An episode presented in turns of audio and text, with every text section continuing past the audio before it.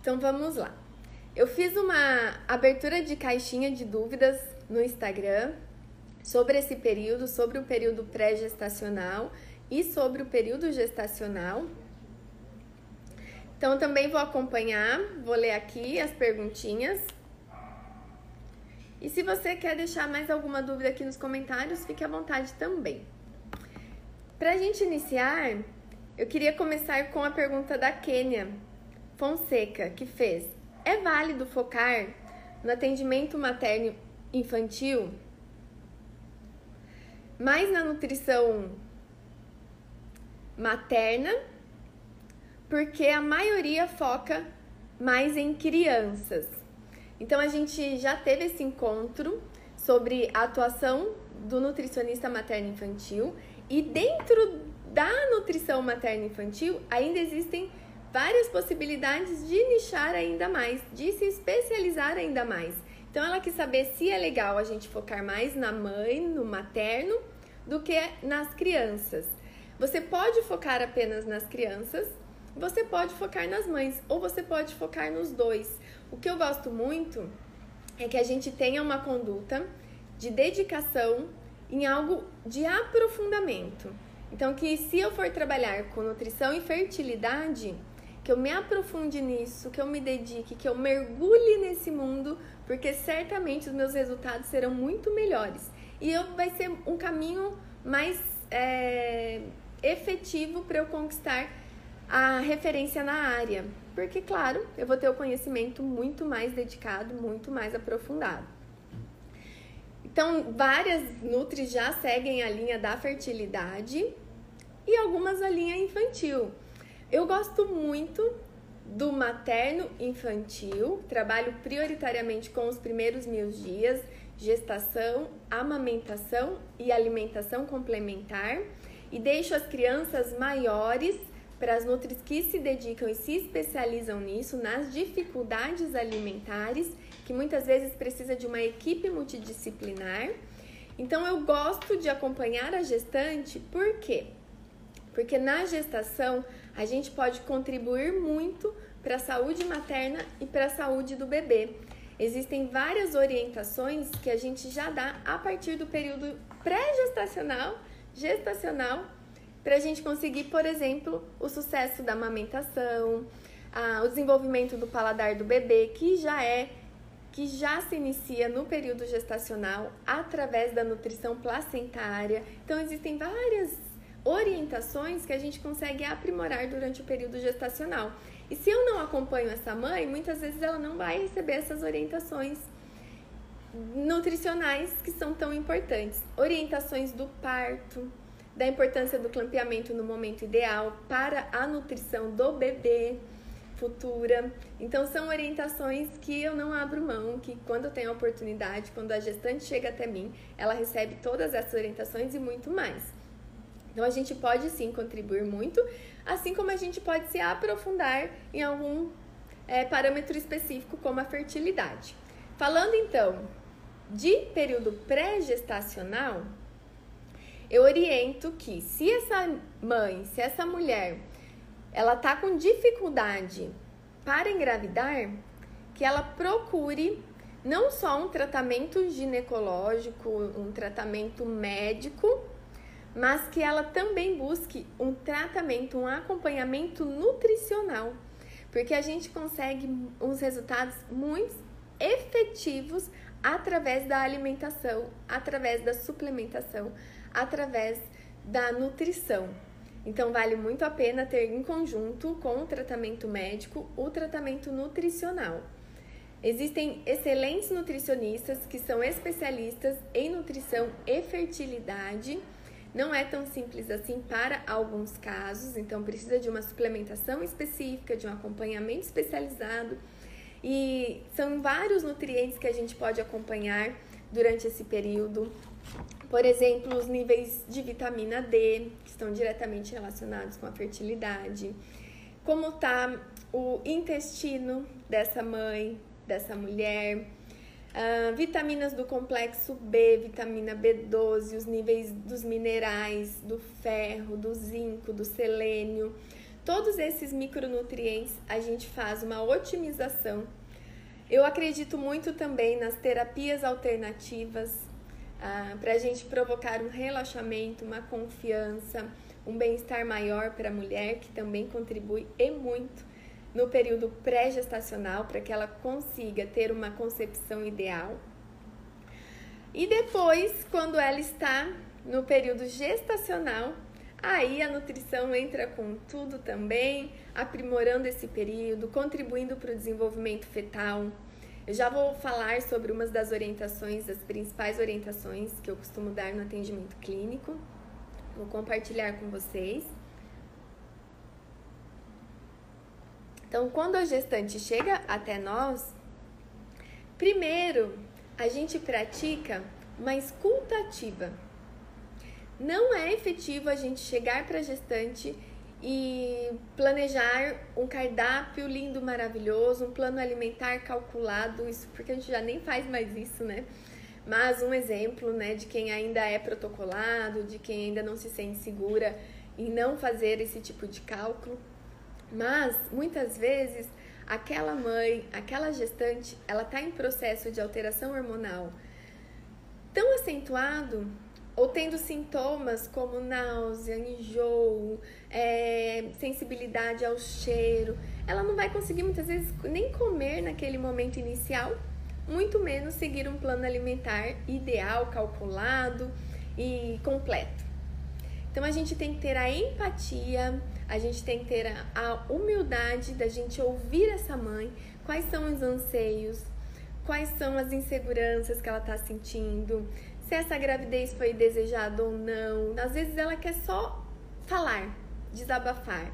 Ela quer ali encontrar um apoio, encontrar alguém que escute ela nesse momento de alterações hormonais, né, que a gente chama parentalidade, onde ela está se tornando mãe e esse momento muitas vezes vem cercado de várias angústias, dúvidas, medos, inseguranças, fragilidade emocional e ela precisa de alguém que a escute.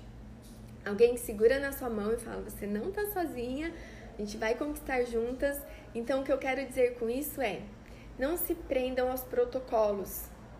Tenha um espaço confortável onde você pode ouvi-la de, determine um tempo para isso, né? A gente não consegue fazer uma consulta de 20 minutos, 30 minutos, então esse tempo precisa ser estendido. E aí ela fala, ela compartilha com a gente, e através disso, da gente compreender o momento que ela está passando e as suas demandas, a gente consegue traçar com ela um plano alimentar ideal, onde ela vai conseguir seguir o plano e não só idealizar algo que ela não vai conseguir colocar em prática. Então a gente faz a escuta, faz o planejamento e junto com isso a gente já compreende o que ela gosta, o que é primordial para a gestante, quais são os hábitos alimentares dela que a gente pode manter, que não precisam ser alterados, modificados, porque fugir muito da rotina nesse momento não é ideal Dietas restritivas na gestação não é ideal, não é o momento de fazer dieta restritiva, não é o momento de ter uma, per uma perda de peso acentuada, é o momento de se cuidar, momento de olhar para si, de manter o que já é ideal e melhorar o que a gente conseguir a partir dessa empatia, dessa conversa e do plano alimentar sugerido. Então, quando a gente pensa nesse período inicial da gestação, é importante a gente compreender como estava o estado nutricional da mãe no período pré-gestacional. Se ela se alimentava bem, se ela tinha uma alimentação rica em alimentos da terra, alimentos naturais, ou se ela tinha muito consumo de alimentos industrializados, alimentos prejudiciais porque a gente consegue ter ali um parâmetro de como está o estado nutricional dela como um todo. Então é o momento da gente mostrar para ela a importância dela se cuidar e não de chutar o balde, né? Não de falar, ah, agora eu vou comer por dois, agora eu não tô nem aí, depois eu vou atrás do prejuízo. Não, pelo contrário, é o melhor momento, é o melhor incentivo, é a melhor razão para você se cuidar Porque além de você, você vai estar tá nutrindo o seu bebê. Você vai estar tá contribuindo para o bom desenvolvimento do seu filho. Então não é o momento de chutar o balde, de comer qualquer coisa, comer de tudo. Sim, é o momento de você ter carinho com você, de você se olhar com mais carinho e não tem nenhum problema você comer aquela comida afetiva, comer o bolinho da vovó, não tem problema nenhum, isso faz bem, isso nos dá conforto, isso também é importante, mas priorizar a base da alimentação com a base nos alimentos naturais. Então eu diria que tão importante quanto a gente consumir os alimentos ideais é eliminar o que é prejudicial. Então a gente reduz ao máximo alimentos artificiais, refrigerante, é, consumo de industrializados em gerais, né, que todo mundo sabe aqui. O que são esses alimentos prejudiciais? São os alimentos que vêm nas caixinhas, nas latinhas, onde a gente lê o rótulo e tem ingredientes que a gente não consegue nem ler. De tão artificial que ele é, ele não tem nenhuma escrita ali é, natural aos nossos olhos, né? São ingredientes realmente prejudiciais. Então, eliminar esses alimentos nessa fase, para a gente ir também melhorando um grau de desbiose que a gente possa ter. O que é isso? Todos nós temos um grau de desbiose. O que é desbiose? É um desequilíbrio intestinal. É fundamental que a gente tenha o nosso intestino funcionante e colonizado da maneira ideal. Não importa o período que a gente esteja, a gente sabe que o nosso intestino está diretamente relacionado à nossa saúde como um todo. Antigamente a gente ouvia que o nosso intestino é o segundo cérebro. E agora, muito em breve, nós vamos ouvir e já tem literatura, já tem artigo dizendo que o nosso intestino é o nosso primeiro cérebro. Não é o cérebro que comanda, mas é o intestino que comanda. Então, o que a gente come, como a gente absorve, está diretamente relacionado ao nosso funcionamento como um todo. As nossas ah, emoções, a nossa saúde, ao nosso sistema imunológico. Então, a gente precisa se alimentar bem, mas a gente precisa absorver da melhor maneira possível.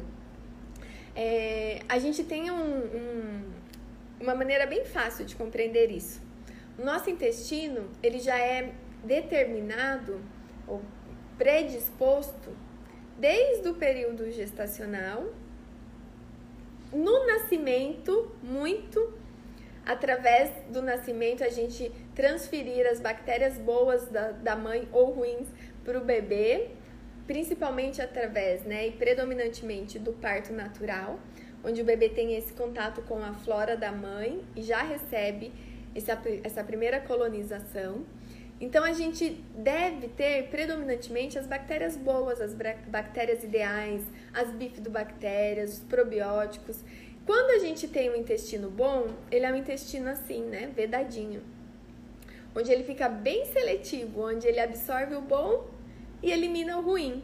Quando ele está em desequilíbrio, a gente tem um intestino mais permeável. Então as coisas ruins também começam a ser absorvidas. E aí a gente começa a ter consequências disso. E consequências diretamente ligadas à nossa saúde. Então, para a gestante e para todos, a gente faz uma melhora da microbiota, da flora intestinal, através da suplementação e através da alimentação. Então, a gente tem é, cepas específicas, existem milhares de cepas, e a gente consegue selecionar as cepas específicas para o período pré-gestacional e gestacional e também os outros, né? Para o bebê, para o idoso, para o adulto, para as patologias. Então a gente consegue ter é, essa prescrição bem individualizada. E aí a gestante começa a ter uma melhora como um todo, uma otimização dos nutrientes. No período que ela vai comer pouco, período inicial, ou que ela não vai comer, que ela vai ter os desconfortos, a gente consegue garantir uma otimização dos nutrientes. É importante respeitar esse período e informar para ela que tá tudo bem. Nós temos reservas para superar esse período que a gente vai comer menos ou que a gente vai ter vômitos ou que possa até acontecer uma perda de peso inicial e tá tudo bem. Depois isso é recuperado. E a gente pode também é, sugerir para ela uma suplementação de micronutrientes. O ômega 3, como também foi uma perguntinha aqui. A Dayana, nutricionista, legal falar sobre o ômega 3. Então, o ômega 3 é, é importante não só no período gestacional, mas também no pré-gestacional e também na amamentação, porque é um nutriente que está é, anti-inflamatório, ele vai favorecer o desenvolvimento do bebê no sentido do sistema nervoso central, ele vai contribuir para a boa nutrição da mãe, para o bom estado de saúde. A vitamina D em níveis ótimos também previne aborto espontâneo, então a gente mantém os níveis ideais da vitamina D. E junto com isso, o ácido fólico, que quando a mãe está numa gravidez planejada, ele já deve ser suplementado mesmo antes da gestação. Pelo menos três meses antes da gestação, a suplementação do ácido fólico, porque ele previne más formações do tubo nervoso, do tubo neural do bebê. Então a gente começa antes, mantém e assim, com o conjunto de alimentação e suplementação ideal, a gente tem uma nutrição favorável tanto para a mãe quanto para o bebê. A nutrição é essencial? Ela é importante, mas ela vem em segundo plano. De nada adianta se a gente não tiver uma alimentação ideal, predominante, uma base nutricional ideal. Então, muito mais que os suplementos, primeiro vem os alimentos. Então é a melhor fase para que a gente volte o olhar para isso, para que a gente resgate os hábitos naturais, para que a gente melhore não só a alimentação da mãe, mas a alimentação da família, porque depois esse bebê vai vir, esse bebê vai chegar, esse bebê vai começar a comer, então que a gente possa ser exemplo para o bebê, que esse bebê possa, através dos exemplos dos pais, ter hábitos ideais também, então que a gente já possa começar a melhorar desde já. Então, se você não tem um hábito, é, se a cliente não tem o hábito de comer alimentos da terra, naturais, não precisa começar de uma forma grande, né, agora. Mas a gente pode começar aos poucos. Se desafia pelo menos um ou dois ou três alimentos por semana novos. Ah, se eu não gosto de de abóbora. Mas eu vou experimentar a cabotiá. Cabotiá é uma abóbora bem doce, de fácil aceitação. É, eu não gosto de cozida, mas você pode fazer ela no forno. Ela é, assada com azeite. Pode ser que você se surpreenda com outras formas de preparo dos alimentos. E quem pode orientar também essas dicas? O nutricionista. Por isso que eu enfatizo que nutricionista não precisa cozinhar efetivamente, mas ele precisa saber e saber orientar. Isso faz toda a diferença na prática clínica. Às vezes a gente tem aquele preconceito, né? Ah, eu sou nutricionista, não sou cozinheira. Engano, grande engano. Se você souber cozinhar, se você tiver também um, estiver aberta para isso, as técnicas culinárias, os temperos, os alimentos, as formas de preparo, de conservação, você vai ter muito mais para compartilhar com o seu cliente, que vai ter muito mais resultado quando ele tem essas orientações que se estendem além do plano alimentar. Então, a forma de preparo contribui muito para a aceitação dos alimentos. Então, se você não gosta de cozinhar, tudo bem, você não precisa ser uma expert na cozinha, mas se abre um pouquinho mais para isso. No seu tempo vago, nos seus é, momentos de descanso, que você possa se aventurar na cozinha, experimentar novas formas, novas receitas. Eu disponibilizo para os meus clientes um receituário com, com receitas bem práticas Nada daquelas receitas mirabolantes que precisa bater aqui, clara em neve ali. Não. Tudo receita prática, com ingredientes simples, onde ela mistura tudo, coloca no forno, ou aquela preparação da terra mesmo, uma boa sopa de mandioca, um, como fazer um frango gostoso. É, coisa simples do dia a dia que vai fazer diferença para aquela família. Às vezes ela nunca provou a abóbora, mas ela vai gostar da abóbora assada e não dá trabalho nenhum.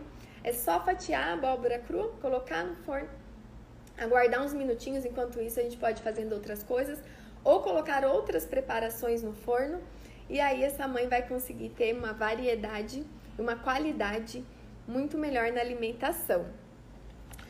Bom, junto com tudo isso, é, a gente faz uma sugestão de acompanhamento para gestante.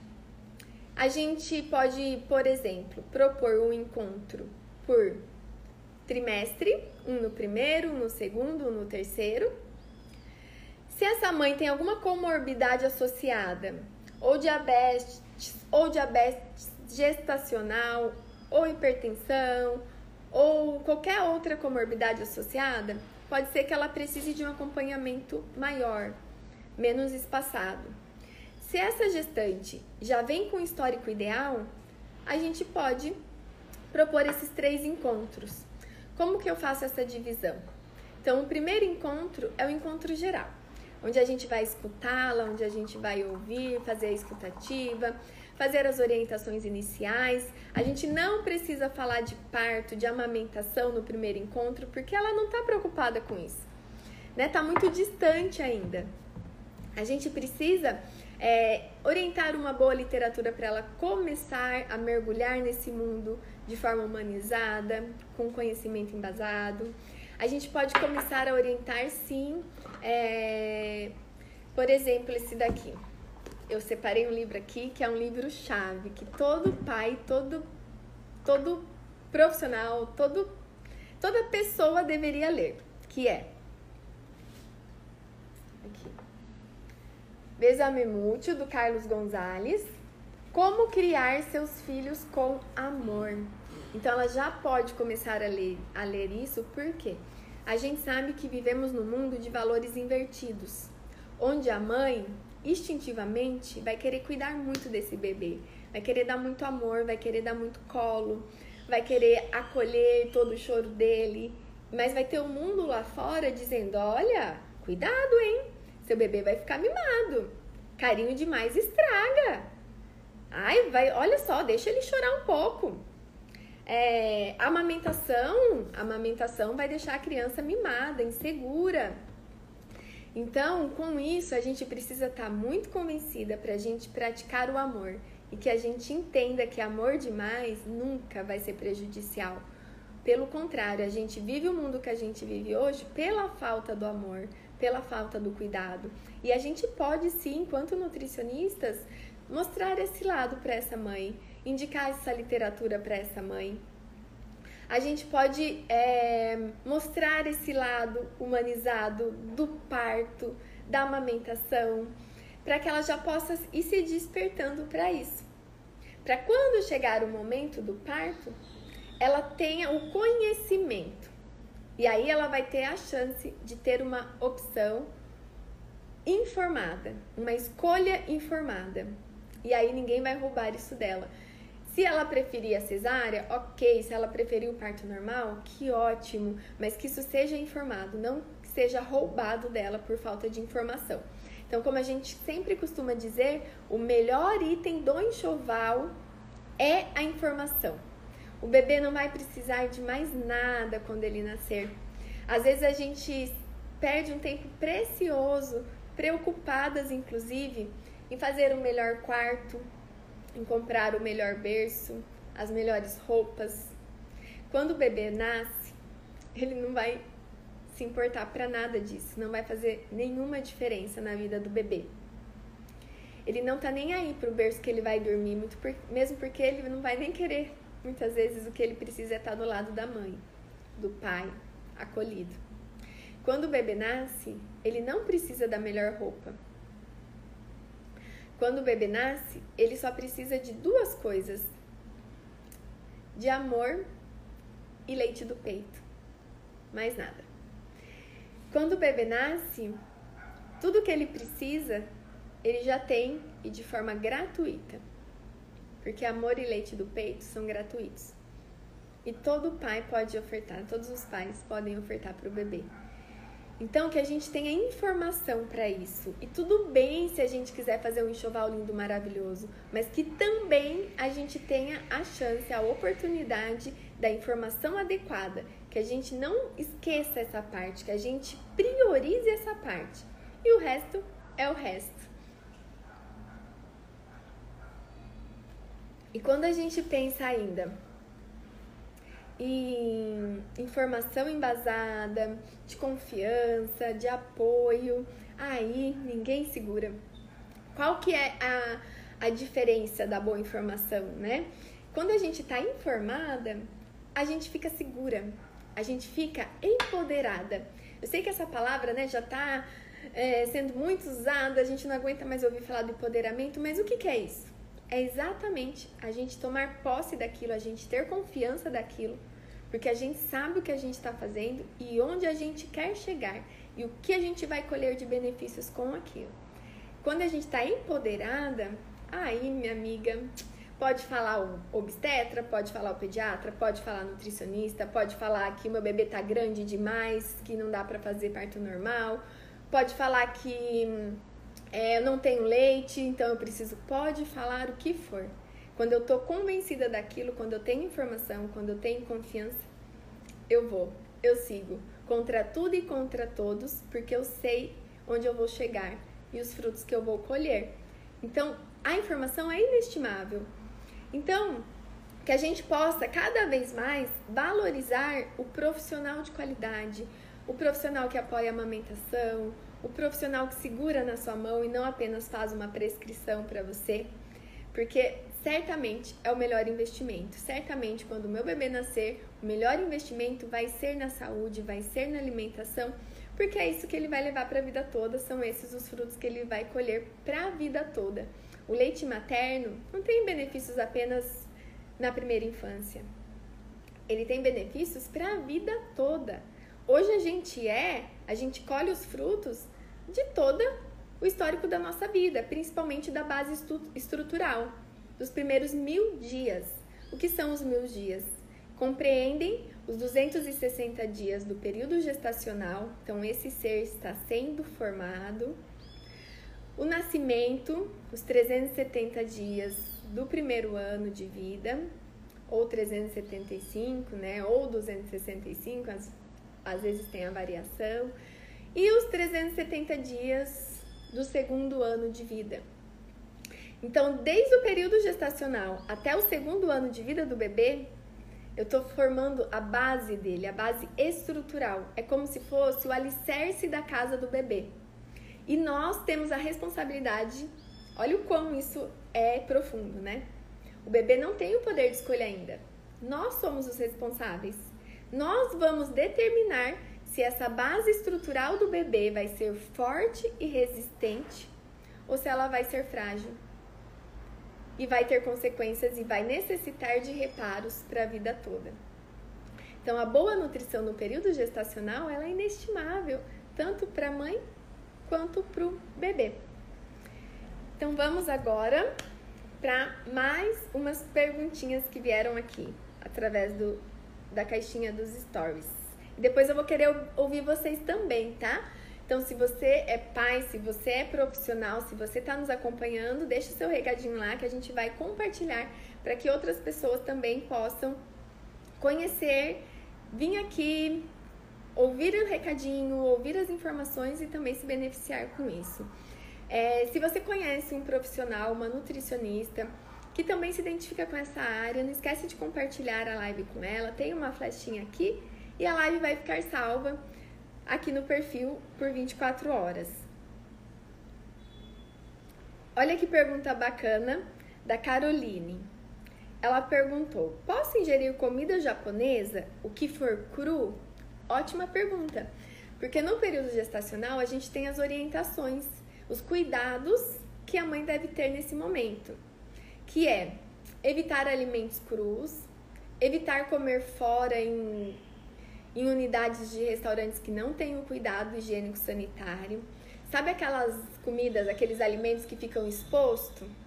Temperatura ambiente? Esses alimentos são os mais perigosos, principalmente os molhos, é, salada crua mal lavada, que fica naquele balcão por várias horas. Então, todo alimento seguro, ele pode ficar exposto por até duas horas no máximo. Então, imagine quando a gente vai no self-service, que tem aquele balcão exposto, muitas vezes ele não está refrigerado na temperatura ideal ou não está aquecido acima de 60 graus para os alimentos quentes. Então, a gente precisa sim saber que Um alimento seguro é um alimento que está ou bem quente ou bem frio. Então, nada de temperatura morna, de te alimentos expostos, isso para todos, né? O ideal para todos. Então, esses cuidados são é, preventivos para que a gente não tenha uma intoxicação alimentar, porque para nós que não estamos gestantes, uma intoxicação alimentar pode ser num grau mais leve, mas para gestante pode ser num grau mais acentuado. Então, gestação não é doença, mas a gente precisa de um cuidado maior, porque a gente está, assim, num período de uma demanda maior, tanto nutricional quanto imunológica. Então, a gente precisa cuidar. O que a gente orienta em relação aos alimentos crus, a comida japonesa? A mãe pode comer? Pode, mesmo porque lá no Japão as gestantes comem comida japonesa, né? Que normalmente vem um alimento cru. Qual é o grande problema disso? Garantir a segurança higiênico-sanitária daquele alimento, a qualidade nutricional, a segurança microbiológica, garantir que aquele alimento cru não está contaminado. Não é porque vai causar toxoplasmose, não, tá, gente? Isso é, é uma confusão que as pessoas fazem. Se a gente conseguisse garantir 100% que aquele peixe cru não está contaminado, a gente poderia comer.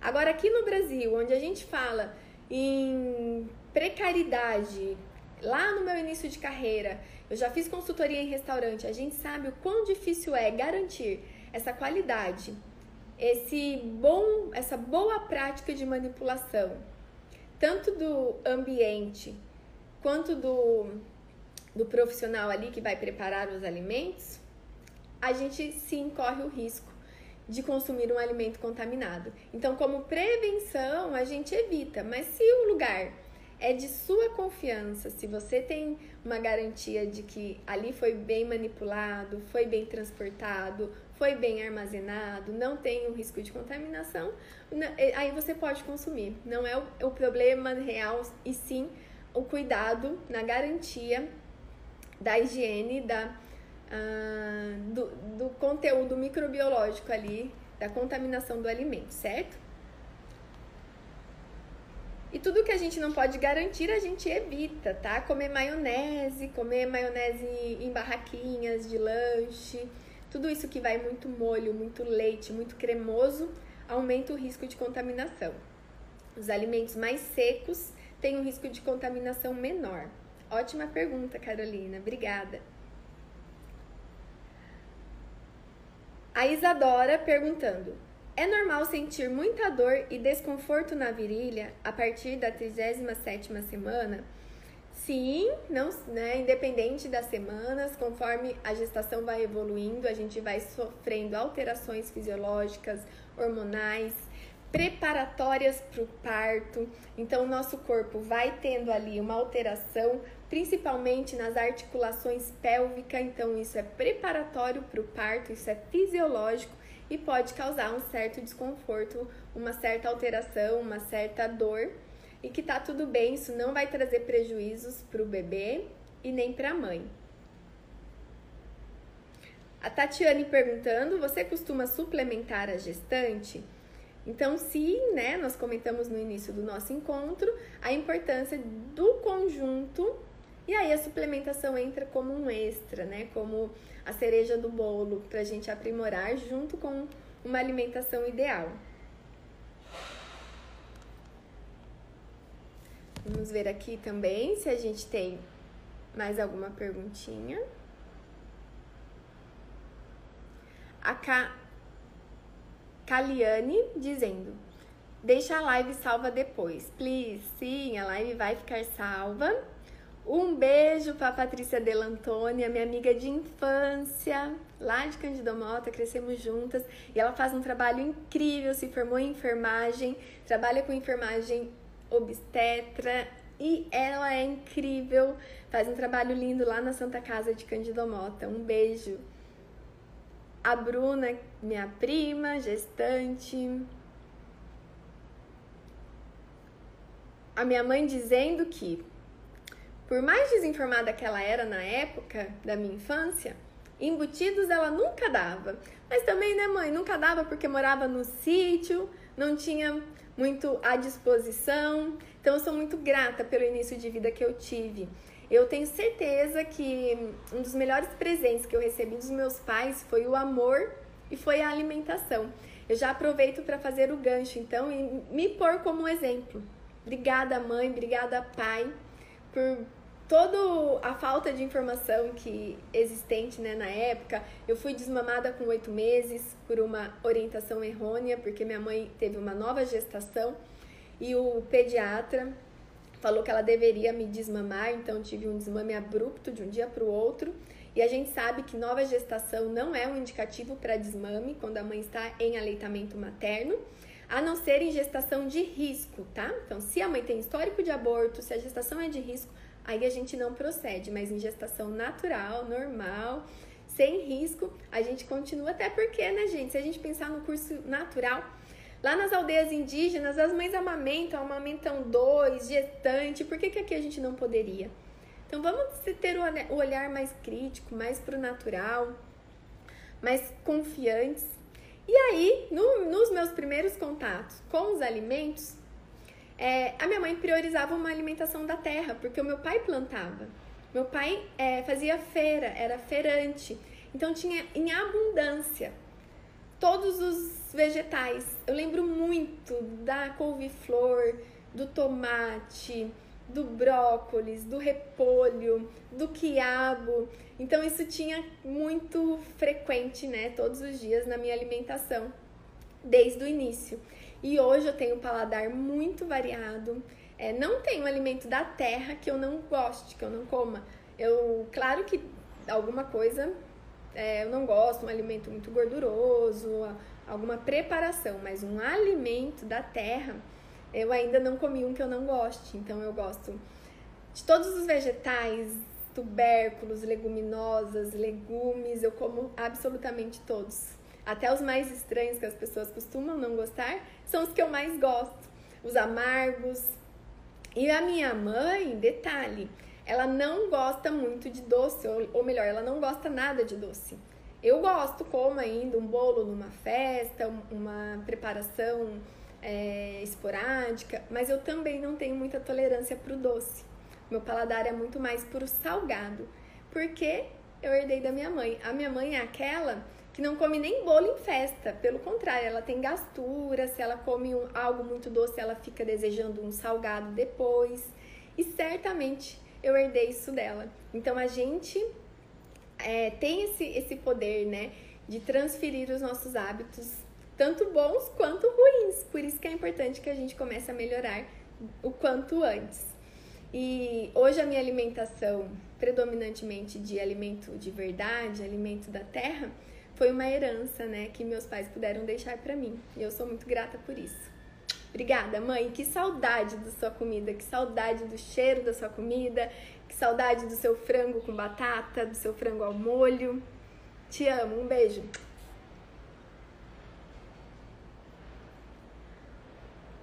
Vamos ver aqui se tem mais alguma perguntinha.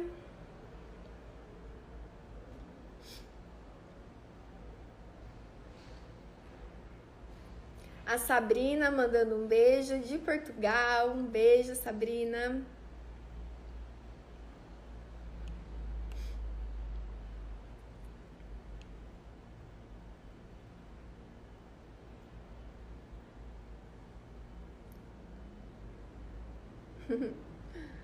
A minha amiga Nutri Sara, que trabalha com nutrição é, esportiva, nutrição para as mulheres, nutrição comportamental. Oi, lindona, quando eu for mamãe, você será minha Nutri. Que honra! Obrigada. É lá de Porto Alegre, a Nutri. Não tenho certeza da sua cidade, mas sei que você tá ali pertinho. Um beijo. Saudades. Pessoal, então quero reforçar que esse encontro, essa live vai ficar salva. Então, se você conhece alguém que possa se interessar pelo conteúdo, Compartilha aqui na flechinha, convida a amiga para assistir também. E dando sequência aos nossos as nossas propostas de atendimento. Então, inicialmente, a gente faz o primeiro atendimento da escutativa, compreender essa mãe, as suas dúvidas, faz a melhora da alimentação, de acordo com o momento dela, com a disposição dela. Depois a gente tem o segundo encontro, aí sim a gente pode começar a falar sobre o parto ideal, sobre a importância do clampeamento no momento ideal, porque isso vai ser saudável não só para a mãe, o tipo de parto, mas também para o bebê. Quando a gente está no momento ideal, tendo as contrações, aguardando toda a fisiologia natural do, do nosso corpo, preparatória para o parto, tem um poder inestimável tanto para a mãe quanto para o bebê. Essas contrações do trabalho de parto, ela vai transferindo para o bebê um sangue extra que vai promovendo muito mais saúde para o bebê, vai prevenindo contra a anemia na primeira infância, vai preparando o corpo da mãe, vai preparando os hormônios da amamentação. Aí, quando o bebê nasce, com a retirada da placenta, a gente tem a eliminação e a ativação dos hormônios da amamentação. Então, a gente elimina os hormônios ali placentários, a gente dá espaço para ocitocina e prolactina, e aí o bebê nasce e o ideal é que ele venha para a mãe. É norma, é lei, o bebê nasce, o bebê que está ativo, o bebê que não tem sinais de qualquer intercorrência, o bebê que tem bons parâmetros, saudável, ele não vai para os protocolos de rotina. Ele não vai tomar banho, ele não vai ser pesado. Tudo isso é secundário. Ele vem para a mãe, contato pele a pele. É isso que ele precisa quando ele vem ao mundo. Vem para a mãe preferencialmente que ele mame na primeira hora de vida, mas só esse contato já é suficiente para que a gente ative os hormônios, ative a ocitocina, ative prolactina e essa mãe tenha uma descida do leite, uma pojadura muito mais satisfatória. E a gente pode orientar essa mãe para quê? Para que ela busque uma equipe de parto é, humanizada, uma equipe de parto que vai garantir os direitos dela e do bebê, e não apenas um parto onde vai suprir as rotinas de protocolos dos hospitais, que é interessante apenas para o hospital e não para a mãe e para o bebê. Depois a gente tem o encontro da amamentação. Então, o último encontro para essa gestante é o da amamentação, que eu considero muito importante. Lembra que a gente não fala lá no primeiro de amamentação, porque ainda é muito distante, ela tem um caminho da maternagem para percorrer. Então, depois a gente escuta essa mãe, ouve as dúvidas dela em relação à amamentação, os mitos que possam ter, que a deixam insegura, porque o que vai fazer diferença lá na frente no nascimento do bebê, novamente, a informação e a confiança. Porque a amamentação se dá a nível hormonal, é uma cascata hormonal, a nível da hipófise. Então, o bem-estar da mãe, a confiança da mãe que vai permitir com que esses hormônios tenham a sua atuação efetiva. Quando a mãe está muito tensa, está muito insegura, está muito estressada, ela não está tendo apoio, pelo contrário, né, ela tá naquela rotina hospitalar, dos protocolos, alguém chega para ela, deixa ela amedrontada, fala que o bebê tá com hipoglicemia, fala que o bebê precisa de complemento, ela vai ficando insegura e isso prejudica a descida do leite. É o momento em que ela precisa estar segura, confiante, apoiada. Por isso que os berçários, eles não são mais condigentes, condigentes com a maternidade amiga da criança. Hoje, o Hospital Amigo da Criança, para quem não sabe, é uma plaquinha que o hospital recebe como um incentivo do Ministério da Saúde, como um, uma validação de que aquele hospital ele segue os 10 passos para o sucesso da amamentação. É fácil conseguir essa plaquinha? Não. Eu acabei de me mudar, né? Tô numa nova cidade, mas fiquei por 16 anos em Maringá. Em Maringá, eu sempre estava ali na linha de frente da amamentação, então faço parte do Comitê de Aleitamento Materno, tive atuação prática no, no Banco de Leite Humano e a gente sabe que em Maringá, que não é uma cidade tão pequena, apenas um hospital conseguiu essa certificação. Apenas o HU, o Hospital Amigo da Criança, conseguiu seguir os 10 passos para o sucesso do Hospital Amigo da Criança e amamentação. Por que, que é tão difícil assim? Porque um dos passos é cumprir o parto natural.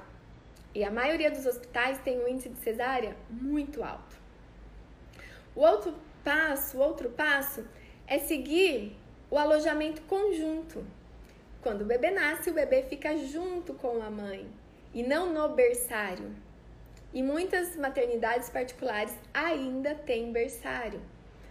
Outro passo, promover a amamentação, não ter bico artificial, não ter o complemento, né? Só so, sobre casos específicos e que esses são raros, não deveria ser como é.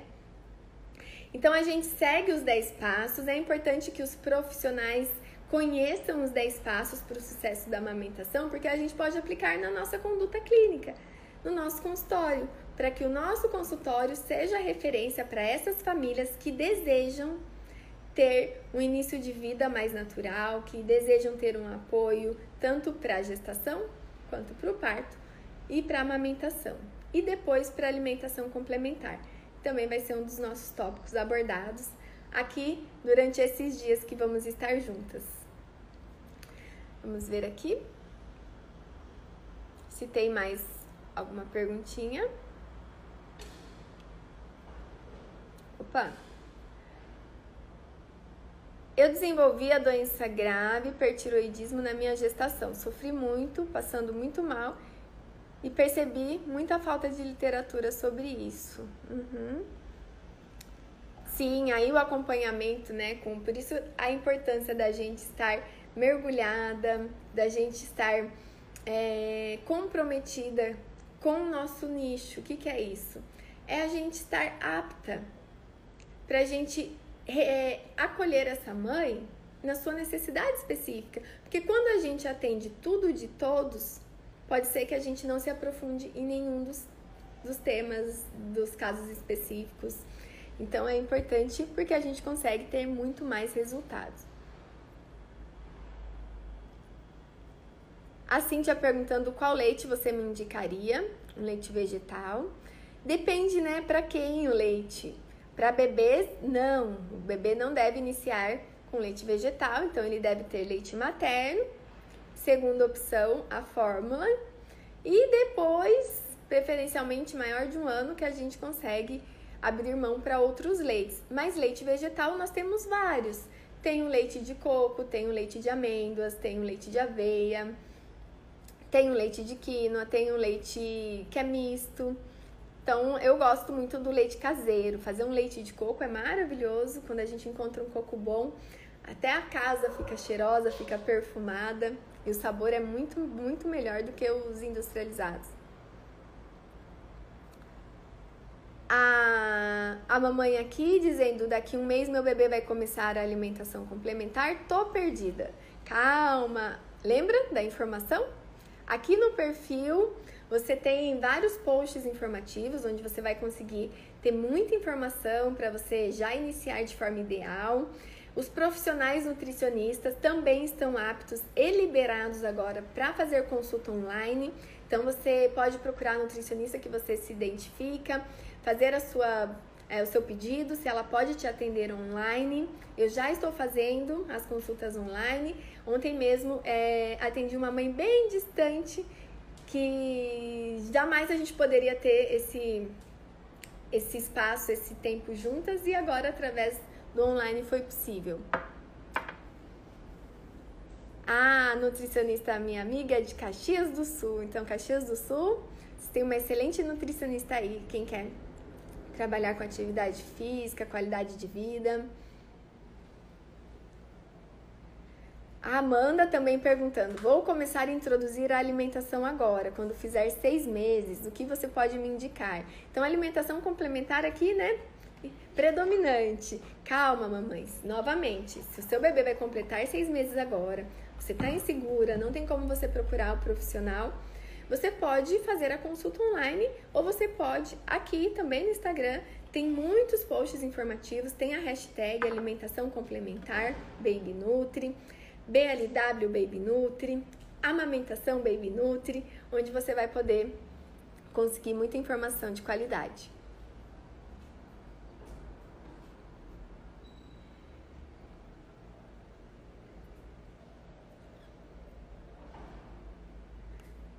Obrigada, gente. Obrigada pelo carinho aqui. Tem mais mamães falando de alimentação complementar. Nós vamos ter um encontro, tá? De alimentação complementar. Então, hoje é pré-gestacional e gestação. Próximo encontro, nossa, nossa próxima live vai ser sobre amamentação. Então, você que é profissional, deseja caminhar na nutrição materno-infantil, não dá pra gente fugir da amamentação, tá? A amamentação é o melhor alimento do mundo, é nosso dever como nutricionista e como pessoa, né? Todos deveriam promover, incentivar, apoiar e contribuir para o sucesso da amamentação, é um dever de todos. Então não dá para separar a nutrição materno-infantil da amamentação. Isso foi um grande questionamento meu quando eu compreendi o que era o mundo da amamentação eu falei, eu preciso aprender, eu preciso saber sobre as dificuldades, eu preciso saber como apoiar essa mãe, porque não dá para atender a gestante e falar tchau. Agora eu só volto na alimentação do seu bebê. Então, se você é nutri, fique com a gente que o próximo encontro vai ser específico de amamentação.